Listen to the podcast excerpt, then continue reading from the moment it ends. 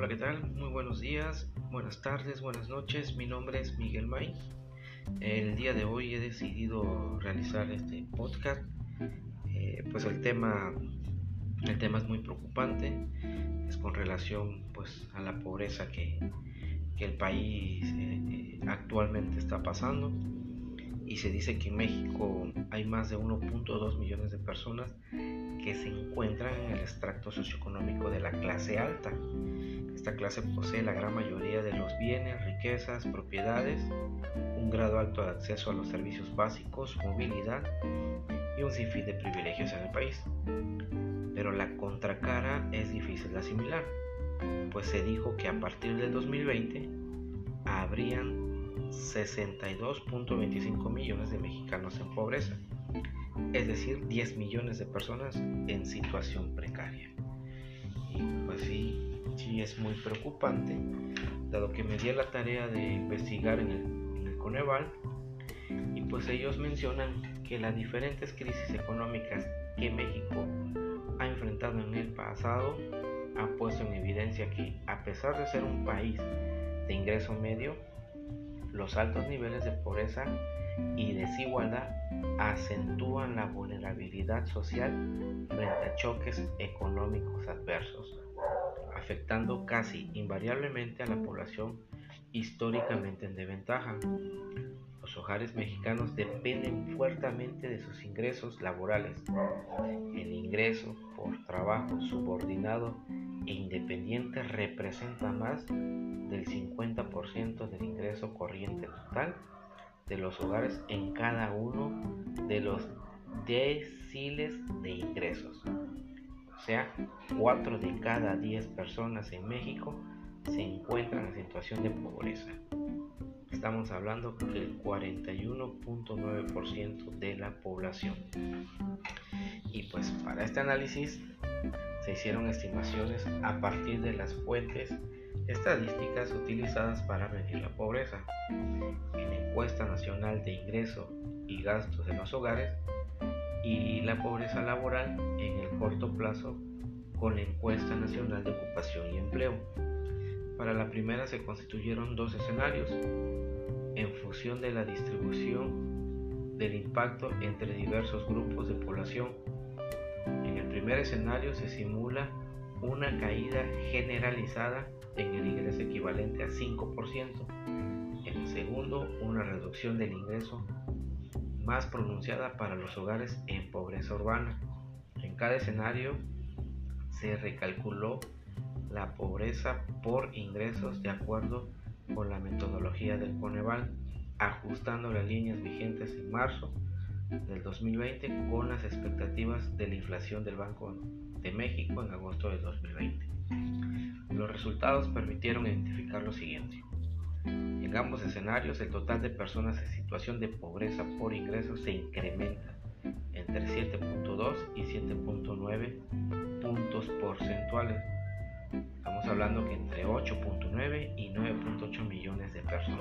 En el número total de personas en situación de pobreza extrema por ingresos se incrementa en 4.9 y 8.5 puntos porcentuales. Dice que son 6.1 y 10.7 millones de personas. La estimación del efecto en la pobreza laboral, población que no podría adquirir una canasta alimenticia con su ingreso laboral, se basó en la tendencia observada en la crisis de 2008 y 2009 se estima un aumento de la tasa de desempleo de 3.3 a 5.3% y de 37.3 a 45.8% en la pobreza laboral en el segundo trimestre del 2020. Este aumento del índice de tendencia laboral de la pobreza representaría la cifra más alta de este indicador desde el 2005. Entonces, como pudimos notar, va avanzando día con día y pues es algo que ni el gobierno ni nadie más va a poder solucionar. Ahora ya que leímos esto, pues puntualizando lo grave de este tema, es preocupante ver que cada año hay personas más pobres. Y lo peor es que aún en esta era tecnológica sigamos dependiendo de las migajas del gobierno, que como cada año, cada trienio, cada sexenio, pues buscan a los pobres. ¿Y cómo los buscan? Regalándole las migajas para poder saciar su hambre de riqueza y de poder. Pero este tema no será de política, este tema será de cómo podemos juntos alcanzar libertad financiera aún siendo empleados en cualquier rubro de económico. Y para poder iniciar este podcast, quiero empezar con esta frase, pues, del gran científico Albert Einstein, quien dijo que la definición de la locura es hacer lo mismo una y otra vez esperando obtener diferentes resultados. Y es ahí donde ya no podemos esperar que nuestra economía cambie si siempre estamos haciendo lo mismo. Y es que para poder obtener diferentes y mejores resultados tenemos que tomar la iniciativa de cambiar cada aspecto de nuestra vida. Y por mucho que nos duela, cada decisión que tomamos nos lleva a un resultado inevitable y ese resultado, resultado puede ser nuestra libertad financiera o nuestra rotunda pobreza.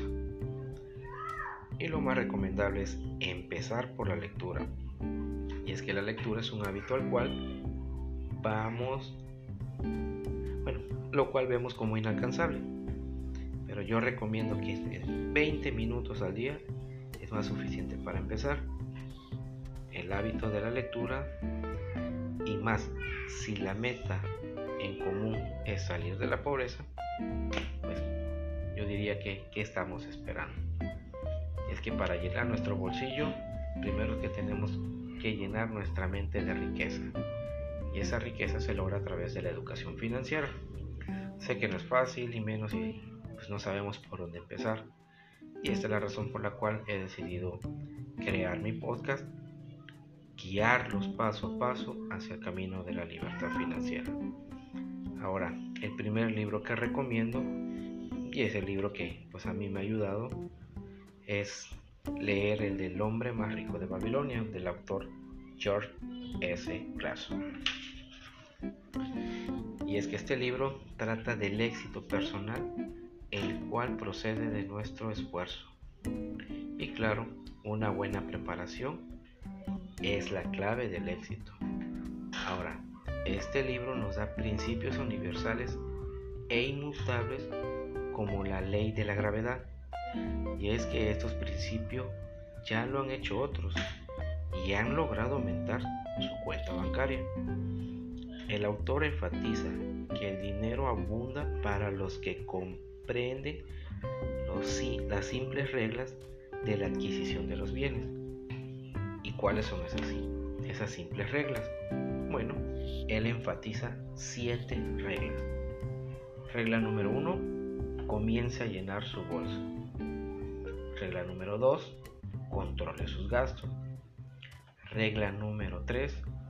Haga dar frutos a su dinero. Regla número 4. Impida que sus tesoros se pierdan. Regla número 5. Haga que su propiedad sea una inversión rentable. Regla número 6. Asegure sus ingresos para el futuro. Regla número 7. Aumente su habilidad en la adquisición de bienes. Y pues aquí es donde daremos inicio. Eh, en el próximo capítulo pues estaré subiendo el siguiente podcast, el cual será Comience a llenar su bolsa. Eh, pues en base a lo que yo vaya leyendo eh, en el libro El hombre más rico de Babilonia, pues estaré enfatizando esos puntos. Esos puntos son muy, muy esenciales para dar inicio a nuestra libertad financiera.